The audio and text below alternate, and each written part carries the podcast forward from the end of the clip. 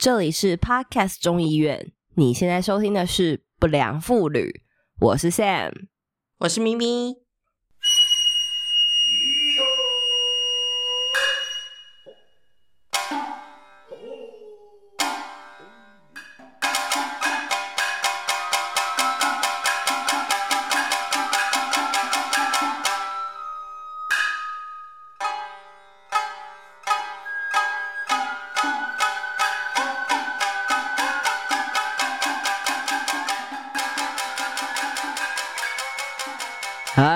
家好。大家好，呃，我我前阵子不是刚好过完生日嘛，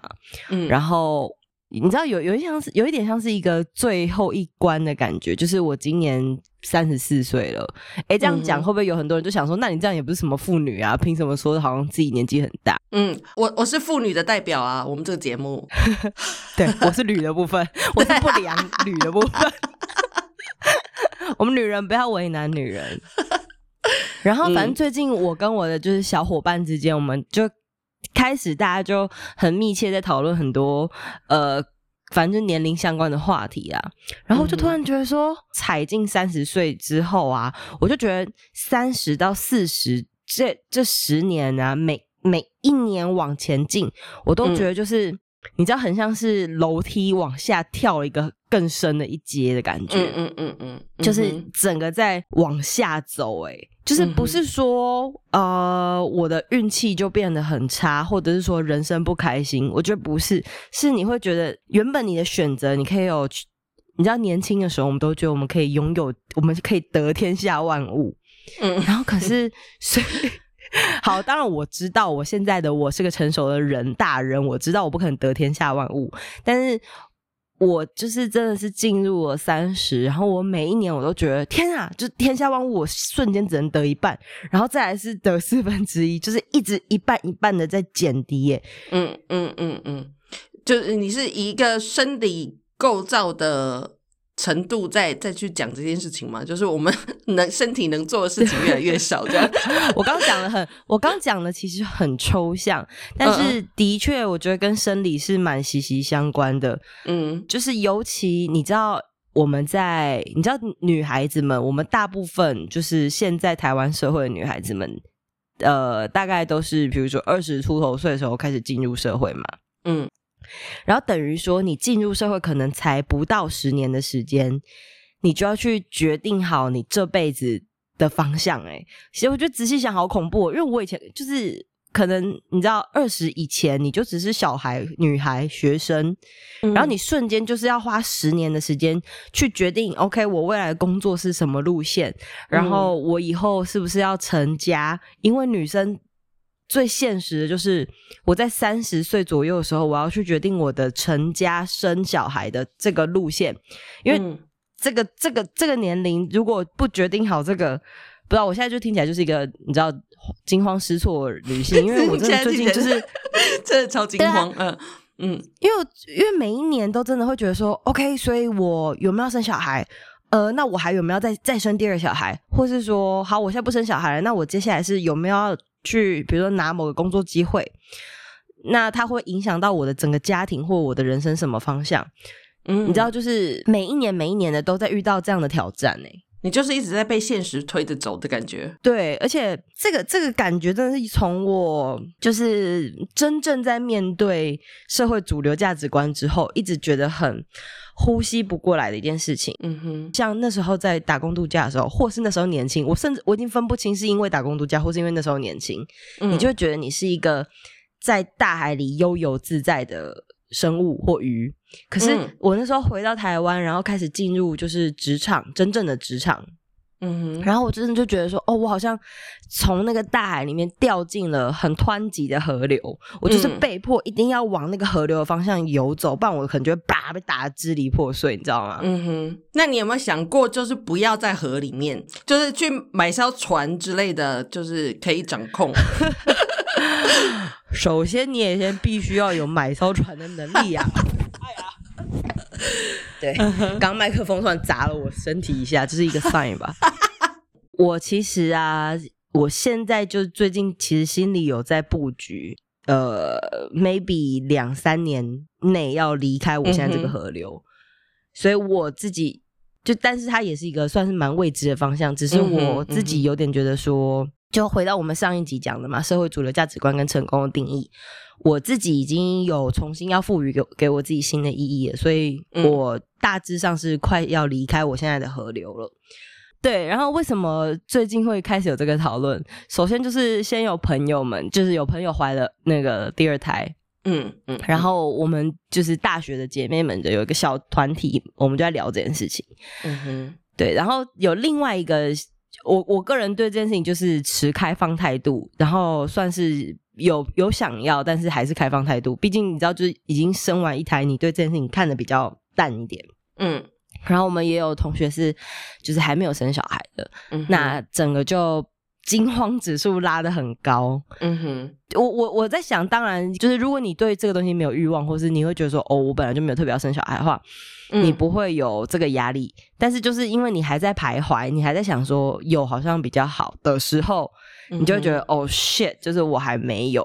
嗯哼。那他们的没有，他们有伴侣吗？还是就是连伴侣有的都没有？OK OK，有的，嗯。嗯但是就是他们可能，呃，我我其实觉得就是大家都没有讲破，就是平常也会讲说哦，我们还想要两人生活啊，或者说哦，我觉得就顺其自然。嗯可是事实上就是顺其自然几年，然后都没有。嗯，那开始也也有朋友，就是那他可能年纪就是又在比我大一些，嗯然后他们就呃也是结了婚，结了三四年了。那现在就是比如说在看中医调身体啊，或者是有去拜拜啊什么的，嗯然后就是心真的是会有点慌，嗯，就是有因为因为你你有点不太确定说，所以是接下来都要没有了吗？还是怎么样？然后开始会去觉得是不是自己的问题，然后生活压力啊等等的。我现在的阶段跟你说的这个有点类似，就是就我之前有怀孕过一次，但是因为就是流产了嘛，那对我那我是那时候才知道怀孕这件事情是这么这么困难，想要就会有，这不是很自然的事情吗？就是好像很容嗯易，就觉得好像是很容易的事，但是你实际要执行起来，其实是非常复杂的，因为毕竟你是要孕育一个生命，跟那个身身体的状态也是有差。年轻当然就是你的你的身体机能就比较好，你当然就比较容易嘛。那所以我现在的阶段就是处在一个呃，就是。嗯，我也不算忐忑，我觉得我已经过了那个忐忑的阶段了，因为我现在就是处在一个好，我去我就去看医生，就去做检查。那如果说检测出来呢，就是我就可能没有办法有健康的卵子，或者是我我可能我老公没有健康的精子，就我们的年纪都差不多嘛，所以就是可能就。老化了，那我们可能就不能嗯再生小孩了。我就觉得 OK fine，就是我只是想要知道一个答案。那我觉得，如果说没有知道一个答案，就这样猜来猜去的，我觉得很痛苦。那我觉得很最烦躁就是那个未知。对，那我觉得大家就是也不要就是去什么求神拜佛这些，我是觉得就是你就去看医生嘛，那就是听医生的建议，那你就要努努力的照着医生的建议去做。那如果说真的真的就是没有的话，也不要因此而觉得沮丧，因为我觉得那个嗯，不代表说你没有小孩，你就是一个。呃有缺陷的人，有缺陷的人，没错，我觉得那个不是我我真的觉得，嗯，我真的觉得嗯是这样，就是呃，你不觉得，尤其随着时代的变化也好，或是我们年龄的增长，嗯会越来应该要越来越觉得说。很多东西就是呃尽人事听天命，就是这样嘛。嗯就是该做的事情，我们就、我们也无愧于心，我们就是该做事情都做到。那命运会怎么走，就就就随着命运的安排。嗯但是话虽如此，你知道，像我，我我觉得我在某些事情上面算是省了不少时间，比如说择偶，我的择偶的对象其实是我大学就一路养成，所以我我在这方面没有太走冤枉路，就我我很早，我算是呃，你知道，在台北，我台北的朋友真的是很少有人三十岁以前结婚，但我就是我我娘家台中嘛，我的台中的同学们普遍大概都二六二七就结婚了，然后三十岁以前就两胎都生完了哦。嗯嗯嗯，大家进度都非常的超前，对。嗯然后可是我台北朋友大概到三四三五生第一胎都还算，人家都还说啊你很年轻啊，就是什么什么的。嗯对啊，然后我就觉得过的生活方式啊，跟年龄落差也差蛮多的。然后我就觉得说，要要全拿，真的好难哦。就是你如果又想要有个较好的外在，然后你又想要有呃，就是可以消遣的兴趣，然后很呃，跟你节奏步调很相投的另外一半，然后再来是让你就是很快乐，可是又可以让你富足的工作。然后还要有一个美满的家庭，with 可爱的孩子，就是你知道，听起来这些东西就是很理想、很完美，但是其实真的好难可以兼顾哦。我觉得这跟那个就是你你想要的美好生活到底是什么样子？可能有些人就是因为我觉得你刚刚讲那个美好的生活的样子，就是。广告在为我们的，就是非常 commercial，嗯，对。那那些 idea 其实可能本来不是你你自己想要的东西，每个人原生想要的。对，那个只是一个 commercial，那它看起来就是好像很好的样子，所以好像每个人都要有那样子的东西。但是我觉得不尽然啊，就是有的人就是会很想要呃两人过生活。我记得之前我讲一个就跟政治议题有点关系的，好了，就是那个呃。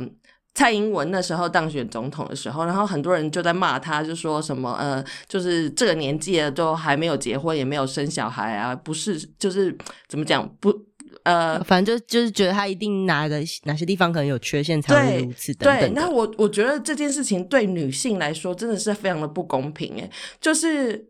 呃，今天是男生不会有人贴这样子的标签。对啊，你如果说你到五六十岁都没有结婚，不会有人说男生怎么样。就会觉得哦，你可能事业有成，然后风流倜傥什么之类的。但是为什么一个女性就要背负这样子的东西？只是因为我们有一个子宫，我们可以生生育，我们可以怀孕吗？哎，你看呢？光“风流倜傥”四个字，它验证在男生身上，听起来是多么就是好像是加分的，就觉得哇，好像很不羁啊，很帅气啊，对，等等的。可是今天如果一个很女生，她很风流。下是接下来的形容词都不会是太好的词哦，而且像这种未婚的女性，她们就会说是她们是老姑婆，就是就 完全是负面的词啊，真的。所以，所以我是觉得那个其实就是一个。你自己，我觉得女生就是因为我们的社会价值就是很父权嘛，所以我觉得女生在这个，尤其是台湾的女生，我觉得在我们这个年龄背背负了很多那个社会价值观。那我觉得我们要自己去好好想想，我们到底我们要生活是什么比较重要？我觉得就是 不要因为大家都生小孩了，你就觉得我好像也必须要生小孩。虽然说现在大家都在。就是就是所谓的增产报国嘛，因为生育率太低。可是我觉得，当这件事情变成一个社会责任的时候，我觉得女生不是那个单一的人要呃要要 carry 这个责任。毕竟生小孩你是需要有男性的。推波助助燃，你又你也不是，不是你你不是只有那一晚的事，这个是一辈子的事。对啊，所以说你要不要生小孩这件事情，我觉得不是你自己的责任，我觉得你的另外一半也要负责，就是你们要去共同去讨论你们可能未来的计划是什么，然后再去计划你们什么时候要生小孩，或者是要不要生小孩这样子的事情吧。我认为其实是啊，然后可是。你知道，就是好。虽然说，而且我其实老实讲，我觉得现代男性已经跟我们小时候就是算是变化蛮多的了。就是至少我自己先生，然后呃，我的反正其他我们会，因为我们通常有有小朋友的朋友们会后来会越来越熟嘛。你必须要让小孩们互相 hang out 这样。嗯嗯嗯，然后也会认识别人的先生啊等等的，就觉得哎，现在现代的爸爸参与度都算蛮高的。就是他们对家庭的参与度，可是你看哦，我我现在讲这段话，就是男生是用加分的方式，我们我们去计算男生，我们都是用加分的看，可是女生我们都是用扣分的看。嗯，呃，之前学校不知道有什么活动还是怎么样，然后可能就会有别的家长也会问我说，哎，那你晚上要干嘛干嘛？然后我可能就说，哎，我晚上不在家，今天我老公一打一，就是我今天晚上有有局，然后他们就说啊，是哦，那那爸爸有办法吗？可是我就觉得说。当然啦，因为他就是这个家庭的 其中一个人，他是双亲之一。就是为什么我对啊？比如说我晚上如果出去参加活动，然后朋友就说：“哎，那你小孩怎么办？”不是我老公又不是废了，他 他在家里啊。但大家都好像会觉得说：“哦，就是我我能理解，就是妈妈可能在育儿这方面还是会比较轻，就是照顾比较好。可是大家好像就还是会觉得说。”哦，因为你是妈妈，所以你 suppose 你要怎样怎样怎样。嗯，这个东西我就有跟我我老公讨论过，我就说，你看这一个小孩的出生，你要付出百分之五十，我要付出百分之五十，但是你的百分之五十就是稍微运动一下，然后射几发就好了。我的百分之五十，我要做多少事情？我还要容器耶，对我还要当容器，然后还要这样，就就是还要把自己养成一个就是一个健康的温床这样之类的。乳牛，我要当乳牛，对对啊，而且你看，就是好小孩就是健健康康的在母体里面养育完成产出之后，嗯，后面你知道，就是因为现在大家都非常提倡母奶，我那时候产后忧郁症。有很大，大概我觉得根本八十 percent 跑不掉，都是因为母奶的关系。嗯，一开始我就不太会喂，对对，of course 嘛，我是少女，少女怎么会喂奶呢？嗯，可是，对，可是他们就是说，哦，你要把宝宝抱过来，你要练习亲喂，那我就就我是少女，我的我的乳房怎么会被宝宝要吸呢？然后，然后他来，我就我也不知道怎么喂他。就是你知道，我们过往乳房可能碰触的人，他们都会主动知道怎么操作。可是，可是宝宝宝宝他不知道，宝宝他眼睛都睁不开的。呃，你就直接把头，你的乳房的头，就是直接对准他的嘴。我跟你讲，当他是宝宝，当他是宝宝的时候，他的 头比你的奶还小。哦，你哇哦，你那时候很难，就是你很怕伤了他什么的，然后他又喝一喝又会呛到，或者他会拒绝，他就突然不要，他宁可饿，他都他不会喝你的奶。你知道我真的是前期在喂那个奶喂有多挫折。然后后面是，呃，我去坐月子，去住月子中心之后，然后那边有那个，呃，他有那种挤奶器，你知道，那真的也是刷新人生。就是因为我在过去，我在生我第一胎那个小孩的之前，我其实没有太接触妈妈宝宝的，呃，任何资讯。嗯，就因为我我工作领域啊，或者是我的朋友，其实当时真是没什么人在生小孩，或是我对此兴趣就也不是很高，我不会主动了解。嗯，所以那时候看到那些机器啊，或者什么消毒啊，就是你知道那些东西对我来讲就是 很很崭新，它是一个全新的世界。嗯，然后就对，然后然后它就会有一个帮浦，然后就会一直。然后就是你就会吸，把你的奶汁吸出来。呃，那个东西就是帮助我非常多，因为它就把我深层的乳水就是都挤出来，然后我才能把它弄到奶瓶里面再去喂它。就我我不是我不太会亲喂。嗯哼。可是你如果没有定期的挤，第一个你可能会发炎。就你如果晚上多睡了一个小时，它就会可能。过大，然后就是发炎肿起来，天哪！然后还要请，就真的很辛苦。然后那时候你还得请那个泌乳师，就是他会帮你疏通你的乳腺，然后来帮你压你的奶。然后你，嗯，对，然后你的奶那时候就已经硬到跟石头一样，而且很像是那种，就是很像是长怪肿瘤，因为你可能就某些腺它特别的呃多乳，所以它就是你的胸部可能就肿成一块一块，很像呃苦瓜。好，没有那么严重，我没有走到那个程度，但是最严重可以变成那样世家那种感觉。嗯，你你就想世家，你的奶变世家，对，很可怕。然后，而且它，因为他要去压那些颗粒，就会变很痛。那这个还是你很 lucky，你的乳可能你的那个乳水很多，可是如果你的乳水又很少，你的压力就会更大，就觉得哦，我是一个没有办法喂饱我小孩的母亲。嗯，就好，我可能可能我比较走心，所以我就的确往那边走。然后那时候所有的呃喂教都会建议说，妈妈就是要亲喂母奶，最好要喂到六个月。嗯，然后我就觉得我就没有奶，然后然后那个呃任何的护士啊什么，他们都会推荐你，就是说哦，你还是要持续的喂，越一定会越喂越多。如果你现在放弃的话，宝宝就就没有奶可以喝了，你他就只能喝配方奶。我我觉得配方奶也很好，花钱可以解决的事情都很棒。嗯，母奶这东西没有就是没有，对啊，你也变不出来啊。我真的就是，你知道，就是榨干自己，每天就是狂喝。我那时候就只要喝什么东西，突然那天很发奶，我就说我就要加喝这个，我就喝了一堆什么。那种发奶茶，然后吃猪脚面线，然后什么花生猪脚巴拉巴拉的。你知道我其实以前不太爱吃猪脚，我那时候也是，反正那时候我就为了这个，我也就都吃鲈鱼什么的，就是只要吃完这个东西，我能多挤二十 CC 的奶，我就吃。嗯，真的是一头乳牛哎，真的是乳牛，而且而且你知道，就是后来回到工作岗位之后，我还是每三四个小时嘛，就是要去哺哺乳室，我就要把我奶挤出来，然后放到小冰箱，下班的时候再把那个奶带回家处理，就是会有这个流程。嗯，然后你就想，你本来计划几点要跟客人康扣，然后你可能还要再改变那个会议的时间等等的，就啊，我现在想就觉得，哇，那时候居然还要走走过这些路。嗯，那你竟然还想要再生另外一胎吗？对啊，在想什么？对啊，因为你看我，我现在我比我比 Sam 就是再大个几岁，我今年要三十九岁。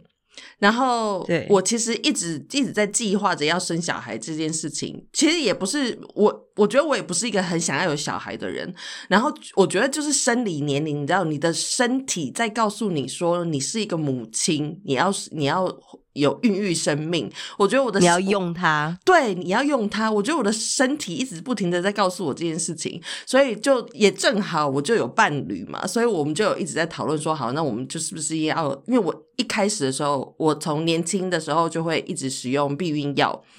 就是控制我的荷尔蒙，所以我一直都在吃避孕药。然后直到我们后来决定说，好，那我们就来生小孩以后，我才把避孕药停掉。然后我把避孕药停掉的那一刻。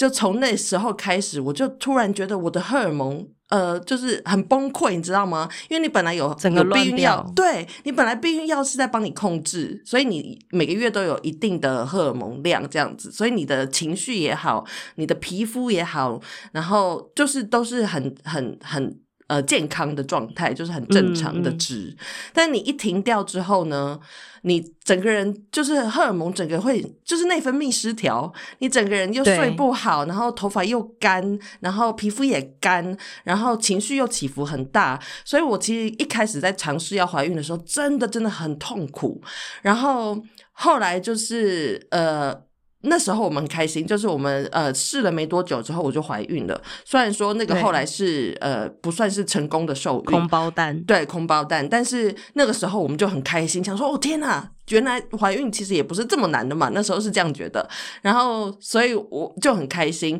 但是我才刚这样子怀孕了，就是即使是空包蛋哦，我那身体的荷尔蒙还是激素那些都已经在运作了，所以我才那就怀孕的那个三个月的期间。我真的哦很痛苦诶，我觉得怀孕是一件非常辛苦的事情，所以我觉得任何怀孕做妈妈的人，我都觉得很佩服。就你晚上又睡不好，你可能一个晚上要起来上很多次厕所什么的，就是就是子宫因为胀大的关系，所以那个你的膀胱会被压迫到。像我以前也是一夜就是睡到早上的。嗯，怀孕的时候就是我半夜真的都会起来。我半夜起来会有两个原因，一个是尿尿，一个就是突然肚子好饿。哦，对。然后我我怀孕的时候，我会半夜突然在厨房烤发棍，然后沾油醋酱吃。然后我老公起来尿尿就吓一跳，想说：“哎，你在干嘛？”然后他就看到我在那边 craving 吃东西。这样是蛮恐怖的，可是真的那个你是你没有办法控制的，就是会会因为不吃我没有办法再回去睡，我我会觉得我空空的，或我至少可能要喝个蜂蜜牛奶，还不能只喝牛奶，喝甜的。你看，就是怀孕的，就是初期就是非常累，而且还会有什么孕吐啊之类的那些东西。然后，呃，像你就会想要喝甜的嘛，那你要注意看有没有那种孕妇的糖尿病，那些东西都要控制，妊娠糖尿，对，孕期高血压，对。所以我是觉得，就是你们这。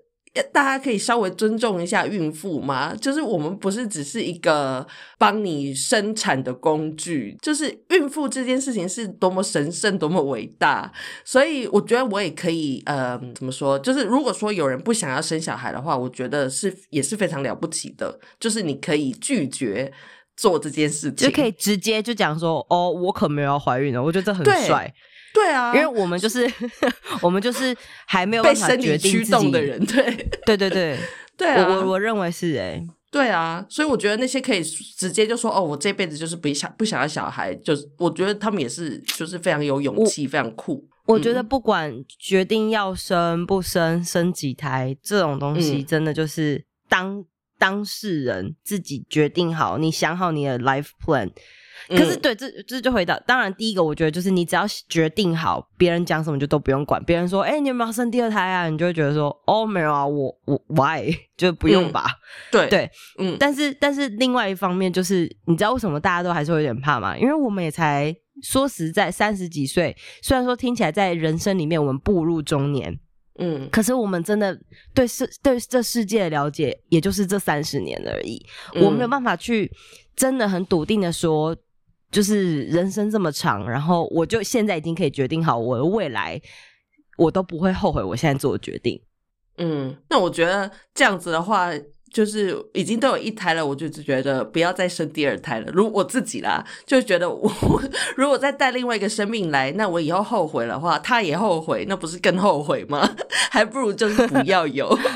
你你你你的想法是不是就是见好就收？对，见好就收，然后还可以维持一点生活品质。嗯。对啊，我有一个去变性的朋友，她是女女生变成男生，然后其实她就是有一个。我说以身体机能来说，她本来是女性的时候，她有一个很不错的乳房，然后呢，也有一个很健康的身体，所以她的其实她的所有的机能都是很 functional 的，就是很很好的。那她在要去做变性手术之前呢，其实她就跟呃她的朋友讨论过这件事，就跟我们有讨论过这件事情，然后就有某一些朋友就跟她讲说，哦，你这样好浪费哦，你有一个子宫这么好的子宫，然后你却不用，对，然后可以拿去中国啊，把它卖掉。胎胎盘什么 胎盘素之类的东西，对，然后他他我他他说他呃子宫他是不会用了，但是他要把他的卵冻起来，就是嗯，对他还是有在计划，他说他未来还是会用到他的卵子，他觉得那就够了，因为他觉得他那个子宫就是对他来说。他就是不想要有那那个躯体嘛，所以子宫房子不用，对，他就觉得那个房子人可以留下，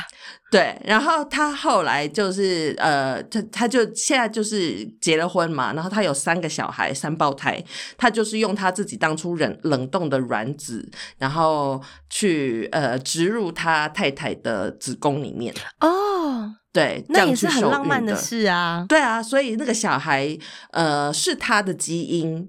呃，跟但是然后是他太太生出来妈妈的对，嗯，身体，对对对，所以我觉得，哎，其实听起来很圆满呢，很圆满啊。所以我觉得，就是如果说你有一个计划，你自己清楚知道自己要的是什么，我觉得那个就没有问题了。像他们应该是在很年轻的时候，maybe 就知道自己的性向或者是自己的。怎么讲？就是大概我不确定有没有明确，但可能至少知道自己，比如说不喜欢男生啊，或者是自己想当男生啊，等等的。嗯哼，反而是我们这种，你知道，就是对啊，就是我们拥有的太多，正在跟呃，就是走在一般道路的人，对，很很 normal 的市井小民，我反而就可能选择比较多吧。我觉得可能是选择障碍，哎，对，就选择太多了，所以我们不知道怎么办。这样听起来就是既得利益者的烦恼。我们现在先在此先跟大家道歉，对不起。对对啊，就是就是在抱怨这是什么？一个便当吃不完，怎么不吃两个便当呢？不过的确是啊，我觉得就是要，虽然说就是可能很容易会迷惘还是什么的，但是真的是要尽量知道怎么样，就是尽量提早的多练习自己的选择嘛。因为我我刚因为我前面的意思是说，你看我们才年，我我自己不会觉得三十几岁真的是年纪很大，嗯。我认为大家的社会阅历都有，可是还不是到真的很足。可是你却就要赶快的为你未来做一些很重大的决定。然后我就觉得哇，就是这这好困难哦。对，可是你刚刚有提到一个点，嗯，就是这个东西本来就是双方，尤其是如果已经成家，双方要一起去去讨论计划好的事情。对啊，三因为其实三十几岁，我觉得是。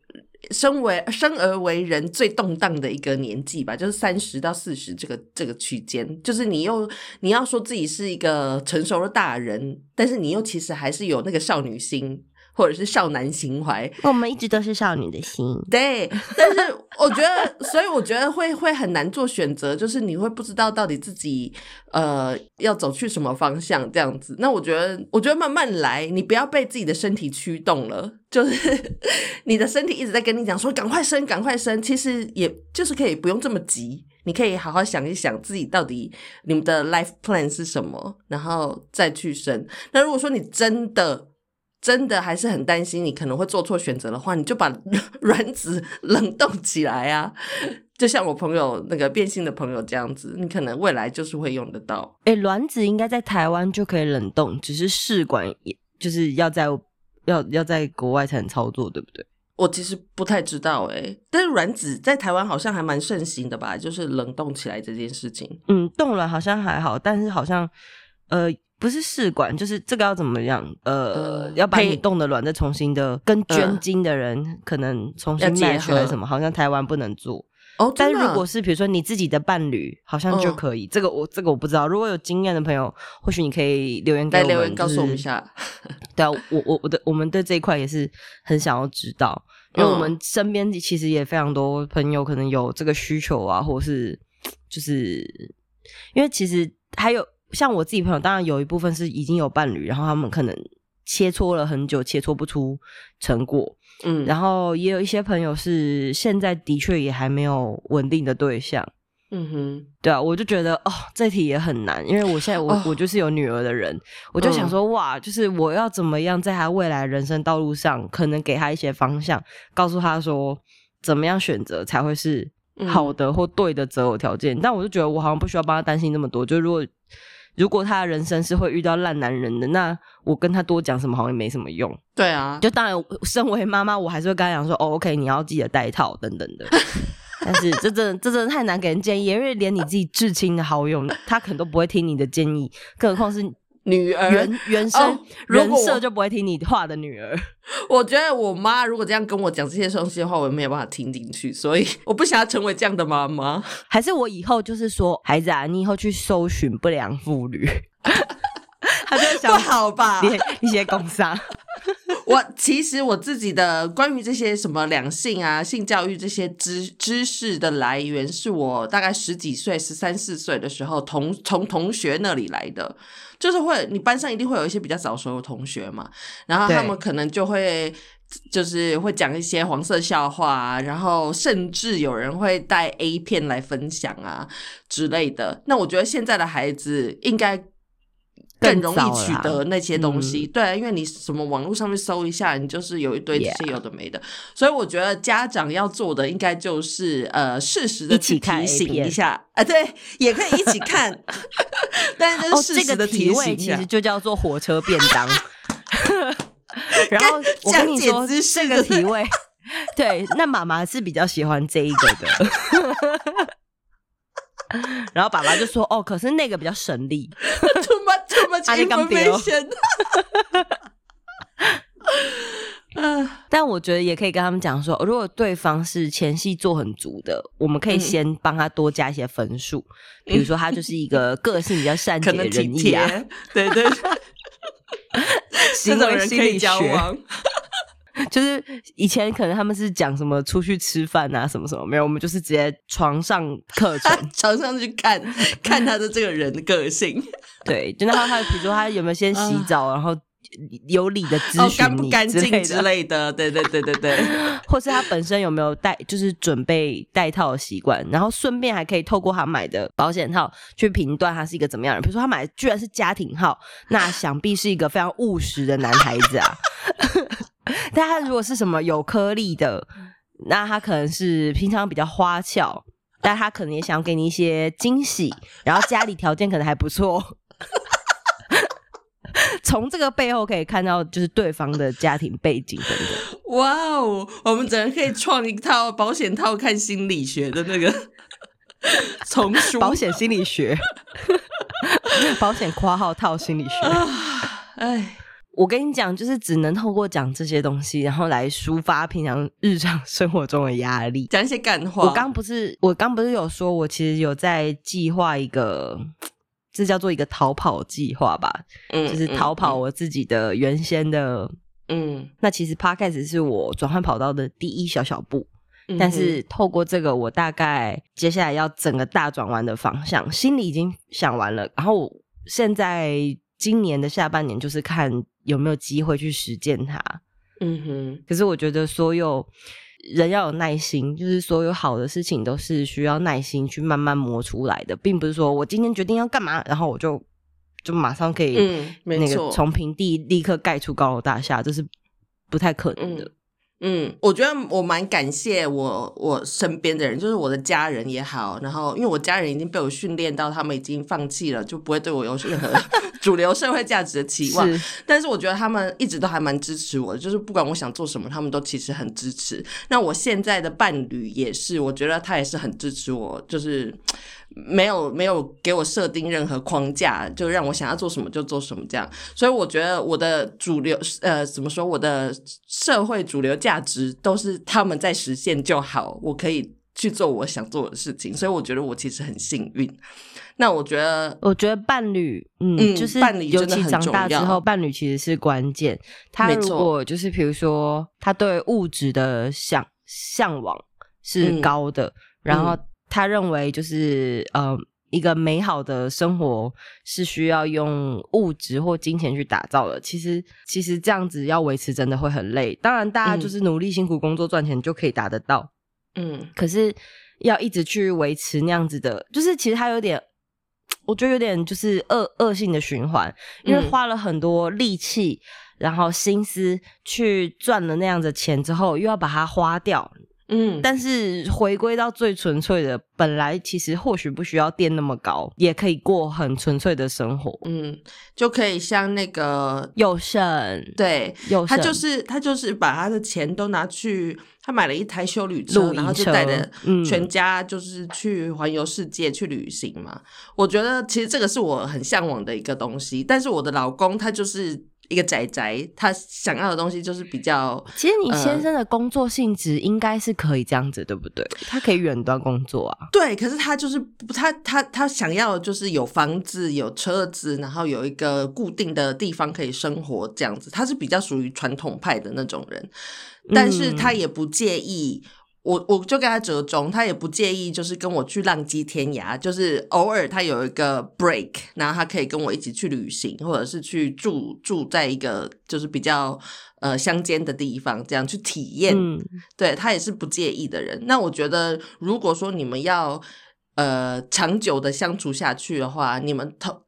第一就是你们的价值观要很相似嘛，然后再来就是你们的生活模式，我觉得这些东西是可以调整的，但是就是要看是要各退一步，或者是怎么样，就是你要抓到那个平衡。嗯，然后我最后就想到还有一件事情，就是我发现女女生过了，就是尤其在女生身上，我发现到这个镜头，嗯，就是过了某个年龄之后啊，嗯呃，好像就很容易的会把人生的主权交给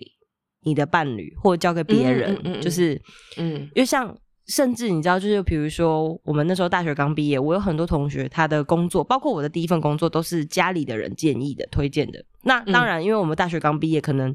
对这个社会了解的还不是很深，嗯所以我们可能会就是，当然谁建议你，你可能就比较倾向往哪个方向走。嗯。但是呃，有许多人他就你知道，他就是随着这个 flow，他就一直在做类似的工作，他忘他就没有去想他自己有没有想要做什么样的事情。嗯然后你可能也随着你的伴侣，可能也会觉得说，哦，那你就在家带小孩啊，或者是说，那你就做一个比较稳定上下班的工作啊，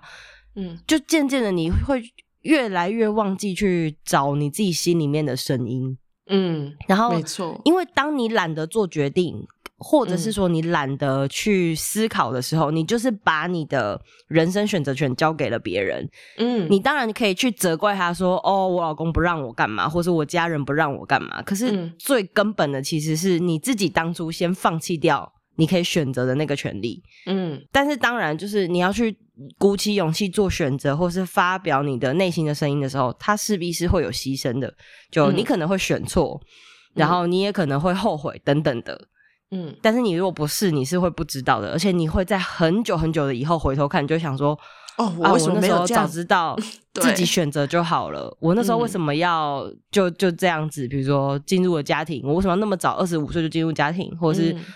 呃等等的？嗯但最终，我觉得最终今天的结论，我还是觉得说，就除了大家尽量是去找自己人生的主主宰权之外，我觉得还有一个关键就是接受当下啦。就是你你不管你做什么选择，嗯就反正都已经选择了，就是 你来不及后悔了嘛，那就好好接受当下。嗯，没错，结论下太好了，不良妇女，我们真是太棒。